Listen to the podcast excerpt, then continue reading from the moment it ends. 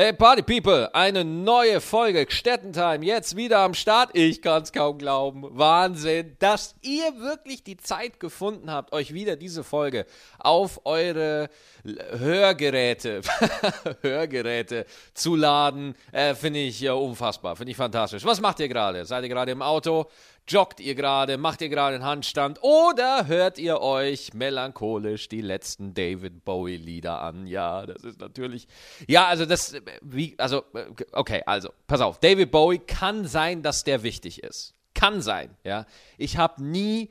Ich, also, ich finde, also ich finde ihn nicht doof, ne? Aber es ist einfach so, ja, also so richtig in meinem Leben hat er jetzt auch nicht stattgefunden.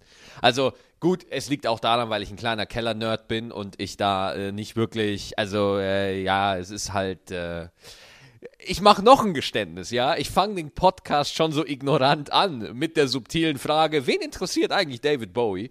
Äh, fange ich gleich nochmal an.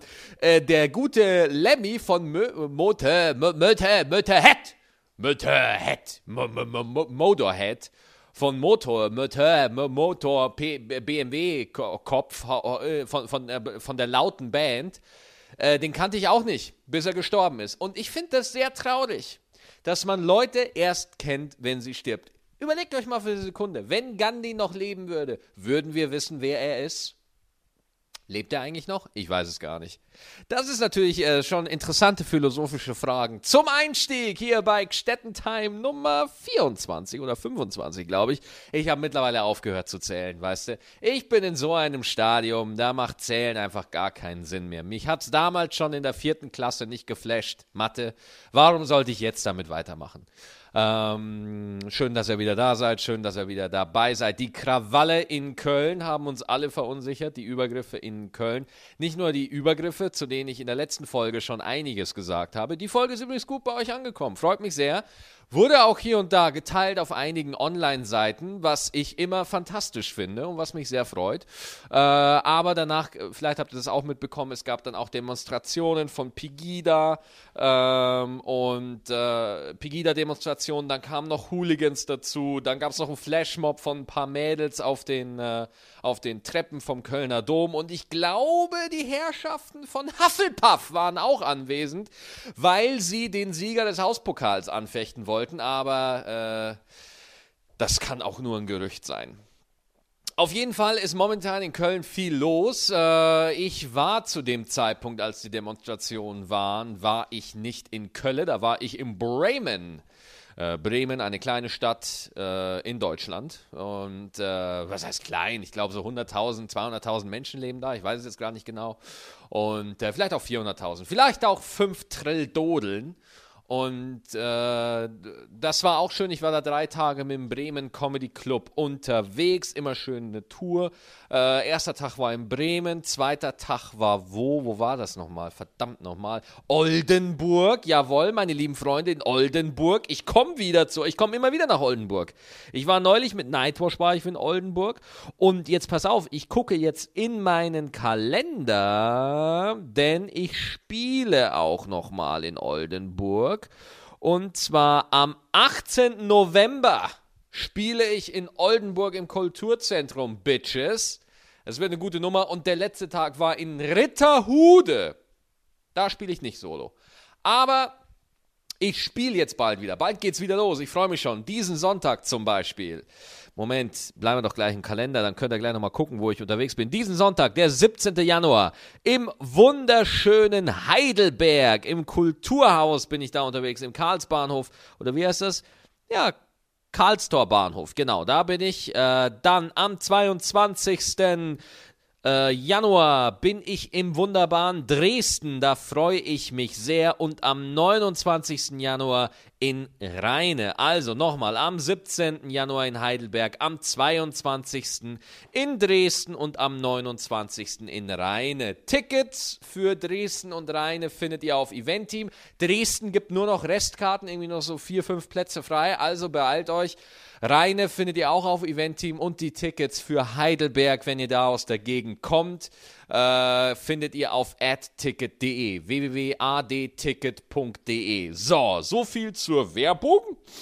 Äh, ja, was habe ich heute gemacht? Bevor ich den Podcast aufgenommen habe, habe ich noch meinen Text fertig geschrieben, weil ich werde am Donnerstag im, äh, in der ARD zu sehen sein, bei nur im ersten. Und zwar werde ich da mit einer leicht modifizierten Version von meiner äh, Ich bin ja kein Nazi, aber Nummer auftreten. Was wirklich sehr interessant ist, weil diese Nummer, die auf Facebook rumging und die ihr auch alle toll geteilt habt, vielen Dank euch nochmal dafür. Ähm, ich glaube, das hat jetzt mittlerweile 580.000 Klicks, 580.000 Views auf Facebook. Auf äh, YouTube hat es auch knapp über 60.000.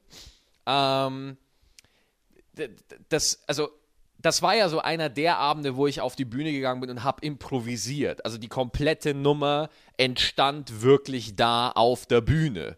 Ja, also ich habe das nicht vorher ausgeschrieben oder irgendwie vorher mich überle überlegt, was ich da machen könnte oder wie speziell man da vorgehen könnte oder hey, hey, sondern äh, ich bin da ziemlich ungeskriptet hochgegangen. Und das sieht man auch an manchen Stellen.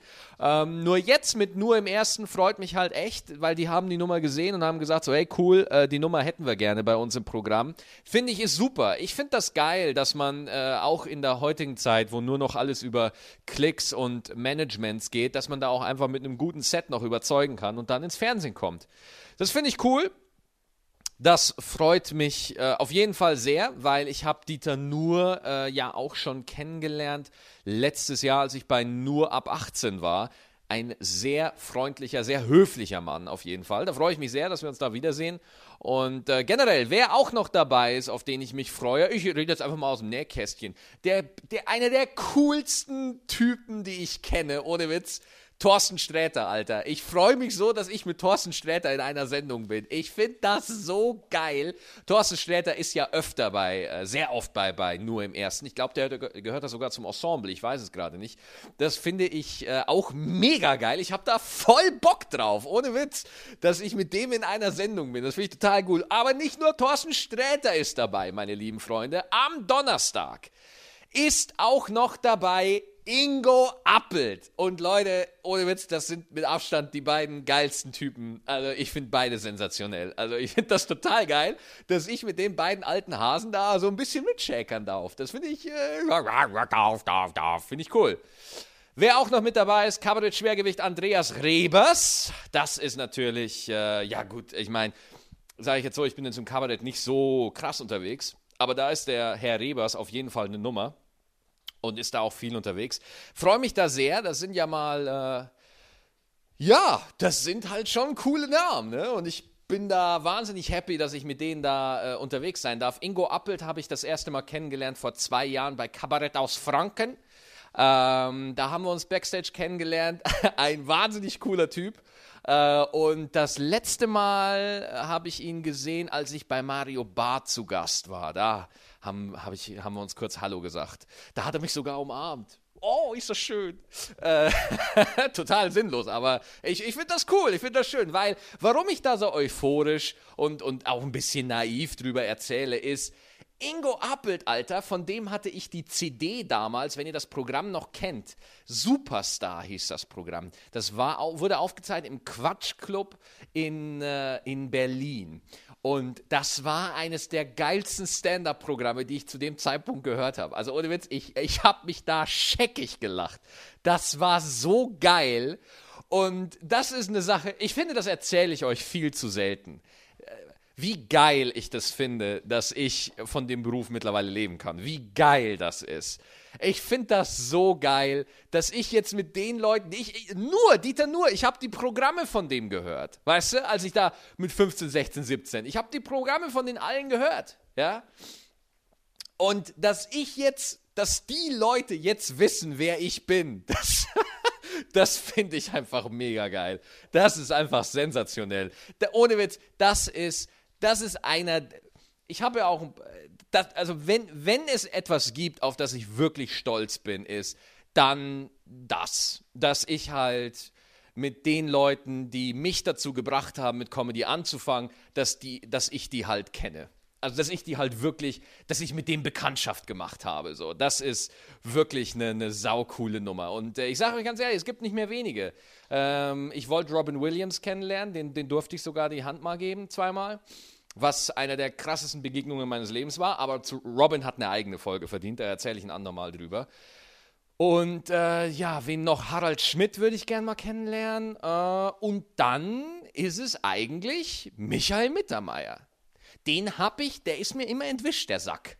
Der, der, der, wir waren schon mal irgendwie so in der gleichen Stadt und so, wir haben schon mal so gespielt und wir waren auch schon mal bei einem Festival zusammen eingeladen, aber er war halt einen Tag früher da als ich und so und das konnte, ist noch nie, noch nie so ausgegangen, aber das wäre noch, das wäre noch einer, den, dem, dem würde ich gerne mal die Hand geben. Dem würde ich gerne mal einfach mal kurz mit dem, also keine Ahnung, ich weiß nicht, wie das äh, ist, aber Mittermeier war halt für mich so damals wirklich der Anfang, wo ich gesagt habe, ja, das ist doch mal, das ist doch ein cooler Job, Alter, das ist doch geil, ja. Und äh, die, die Jogurette-Nummer und äh, die, die, ähm, ey, und ich kann an keinem Edgar Wallace-Ding vorbeigehen, ohne dass ich an die Sachen von Michael Mittermeier denke. Für alle die Leute, geht mal auf YouTube oder kauft euch bei iTunes Zapped von Mittermeier. Z-A-P-P-E-D. Äh, das war, ohne Witz, ihr guckt euch das an und ihr werdet sofort checken, alles klar, das ist Mitte der 90er. Das hat noch eine völlig andere Optik und die Comedy hat auch noch ein, ein völlig anderes, äh, eine, eine, völlig eine, eine, andere Art von Comedy einfach, ja. Nummern wurden noch anders aufgebaut, so, aber all die Sachen von modernen Stand-up, wo man heute, ne, also das war alles bei Sepp schon drin. Also so Leute, wie die heute unterwegs sind, so Ingmar Stadelmann, Luke Mockridge, ich. Wir, wir haben alle Sepp geguckt. Sepp war unser, war für viele mit eines der ersten Programme, die wir so gesehen haben. Und äh, ja, deswegen äh, haben die für uns halt äh, natürlich schon noch einen anderen Stellenwert. Aber äh, na, natürlich, die jungen Comedians, die sind natürlich auch noch wesentlich mehr von der amerikanischen Comedy geprägt und noch viel, viel krasser als die Generation äh, vor uns. Wobei man ja sagen muss, dass, dass jetzt Dieter Nuhr oder Michael Mittermeier, die sind ja nicht eine Generation vor uns, die sind ja 30, 30 Generationen vor uns. Ähm, ja, auf jeden Fall, ich komme ein bisschen ins Labern. Auf jeden Fall finde ich es cool, dass ich am Donnerstag bei nur im ersten bin. Äh, ich glaube, es wird sogar am gleichen Tag ausgestrahlt. Bitte nagelt mich jetzt nicht drauf fest, ich kann gerade nicht nachgucken. Aber ähm, ich werde es auf Facebook auf jeden Fall posten. Das ist auf jeden Fall eine sau, sau geile Nummer. Und äh, da freue ich mich auf jeden Fall sehr drauf, denn ich habe gerade den Text äh, abgeschrieben, beziehungsweise von, ich habe mir das Video gerade angeguckt und dann den Text runtergetippt und äh, auch noch ein bisschen äh, verfeinert und geguckt. Und da fällt mir halt wieder mal eins auf. Wie scheiße unlustig Stand-up-Comedy auf dem Papier ist. Oh, ich merke es immer wieder, wenn ich einen Text hinschicke, äh, zu, als ich damals noch einen äh, Text zu TV Total, also nochmal, um, um jetzt mal die Leute, die nicht im Business sind, ja, ich, wenn du irgendwo als Stand-up-Comedian auftrittst, in einer Fernsehsendung, dann wollen die meistens einen Text von dir sehen. Die wollen einen Text haben, damit die sehen, okay, guck mal, bei der Stelle, wenn der sagt furzende Kanickel, dann macht er mit dem Gesicht so, da macht er ein lustiges Gesicht, das würden wir gerne mit der Kamera einfangen. Ja, Deswegen, damit halt da eine Absprache ist und damit man auch schon im Vornherein ungefähr gucken kann, wie lange die Nummer ist. Ja, ich meine, äh, Fernsehen ist hochfragmentiert, da kostet jede Minute Geld und wenn du da mit sechs Minuten gebucht bist, kannst du nicht mit einer neun Minuten Nummer in die Sendung gehen. Deswegen will man schon mal auf dem Papier gucken, wie lang ist das ungefähr, äh, thematisch, überschneidet es sich thematisch mit irgendwas, was mit in der Sendung schon stattfindet. Ich meine, bei meiner Nummer ist es zum Beispiel wichtig, Dieter Nuhr wird höchstwahrscheinlich auch über Flüchtlinge reden, auch über äh, die Vorfälle in Köln. Ich weiß nicht genau, was er erzählen wird, nur er wird definitiv drüber reden. Und dann ist es halt wichtig für die Redaktion, okay, wie kriegen wir die Texte, wir brauchen die Texte von allen Künstlern, damit wir eventuell kleine Änderungen vornehmen können, damit die Künstler sich nichts gegenseitig wegnehmen. Deswegen ist es wichtig, dass man einen, einen Text irgendwo hinschickt. Ähm, und das ist schon mal eine, eine gute Nummer, das habe ich gerade gemacht. Und beim Lesen des Textes, wenn man jetzt nicht sieht oder hört, wie ich das erzähle, ist es total unlustig. Ja, das merke ich immer wieder. Aus dem Grund habe ich halt auch wirklich angefangen, äh, Texte nur noch stichwortartig zu schreiben. So, ne? Und, und versuche dann auf der Bühne im Spiel äh, den Humor zu finden. Ähm, vielleicht kennt ihr das ja selber, wenn, wenn ihr. Ähm, Wann seid ihr denn am, am lustigsten? Wir sind alle am, am entspanntesten und am witzigsten, wenn wir mit unseren Kumpels irgendwo abhängen und einfach so labern und uns keine großen Gedanken machen, ob wir hier oder da mal jemanden beleidigen könnten oder ob wir, oh, wenn ich jetzt den Witz mache, mag der mich dann noch danach? Nein, nein, nein. Wir sind dann am, am, am, am glaubwürdigsten, wenn wir einfach wir selber sind und wenn wir bei unseren Kumpels äh, einfach abhängen. Das heißt jetzt nicht, und, und so sollte man eigentlich ein Stand-up, so sollte ein Stand-up eigentlich aussehen. Finde ich, das ist meine persönliche Meinung. Ich finde, ein Stand-up-Comedian sollte sich auf der Bühne so verhalten, wie er sich mit seinen Kumpels verhält. So, das ist natürlich nicht eins zu eins umsetzbar, weil es ist eine Bühne.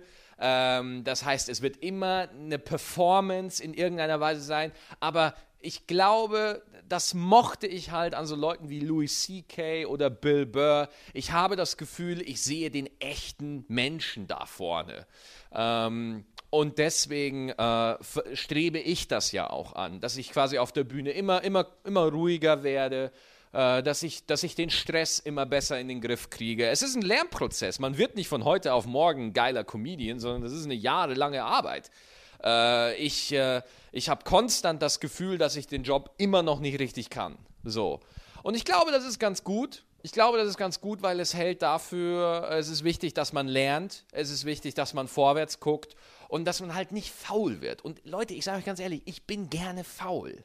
Ja, ich mag das. Ich sitze gerne auf der Couch und gucke äh, guck Netflix hoch und runter. Das tue ich wahnsinnig gerne. Übrigens, ein kleiner Netflix-Tipp von mir. Es gibt auf Netflix ein neues Comedy-Special von Tom Segura. Ähm, Mostly Stories heißt das. Und äh, ich habe mir da die ersten zehn Minuten angeguckt und fand es schon sehr, sehr, sehr cool. Und äh, danach war ich sehr deprimiert, weil der Typ ist halt einfach mal, der ist halt richtig, richtig gut. Äh, guckt euch den an, wenn ihr Netflix habt. Äh, guckt euch amerikanische Comedy an, guckt euch deutsche Comedy an. Äh, es, es lohnt sich fast immer. Es ist immer geil. Ähm, ja, und deswegen versuch, genau, da, deswegen, weil Stand-up-Comedy lässt sich auf dem Papier nur schwierig schreiben, weil wenn du dich hinsetzt und sagst, ich schreibe jetzt was Lustiges, was ich dann einer Gruppe von Menschen erzählen werde, dann schreibst du. Aber Schreiben ist in deinem Gehirn ein anderer Modus als Sprechen und Ausdrücken.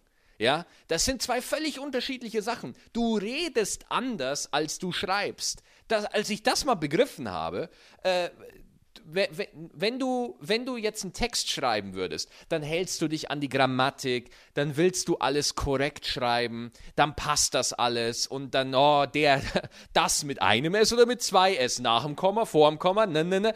Du, du hast diese ganzen grammatikalischen Regeln im Kopf, die du beim Reden gar nicht hast. Du redest einfach. Und da entsteht eine Lockerheit, da entsteht eine, eine Intensität, die den Zuhörer bindet. Weil ich sehe so oft, dass Anfänger, und das ist jetzt keine Kritik an Anfängern, natürlich, die fangen an, die sollen es ja lernen, dass die dann mit einem auswendig gelernten Text auf die Bühne kommen. Ja, und dann, kennt ihr das, wenn ihr ein Referat in der Schule habt und der Typ rattert einfach nur seine Stichpunkte runter? Genau das ist ein Auftritt von einem Stand-up-Comedy-Anfänger. Der geht hoch und rattert das Ding runter und du willst dich einfach mit einer Rasierklinge in die Pulsadern schneiden und dich ausbluten lassen. Das, so geht das, so, so ist das. Ja, dabei sage ich den, äh, ich sage jetzt nicht, dass man einfach auf die Bühne geht und einfach rumprobiert und einfach äh, guckt, was einem so einfällt. Nein, nein, es, es braucht schon eine Vorbereitung und eine Struktur. Man kann nicht einfach hochgehen und sagen, Mensch, gestern habe ich gefurzt, war feucht.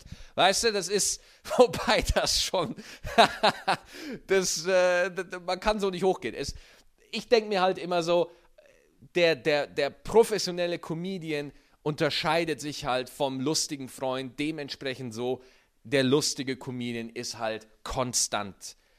der ist halt konstant. Der ist halt jeden Abend auf einer Bühne vor Menschen, die er nicht kennt, lustig. Während der lustige Freund, den man hat, halt, den findet man halt nur man selber lustig. Ja. Aber gut, jetzt laber ich wieder zu viel. Aber ich wollte eh sowieso nur 20 Minuten machen. Ich denke, das ist eine gute Zeit für die Solo-Folgen. Wollt euch nur mal wissen lassen, was so abgeht. Ähm, es geht auf jeden Fall äh, am Donnerstag weiter. Und das wird dann auch wieder eine Gesprächsfolge. Ich habe einen tollen Gast. Ich werde noch nicht sagen, wer es ist, aber es wird auf jeden Fall cool. Und äh, dann freue ich mich auf Donnerstag. Ne? Haut rein, bis dann, alles Gute.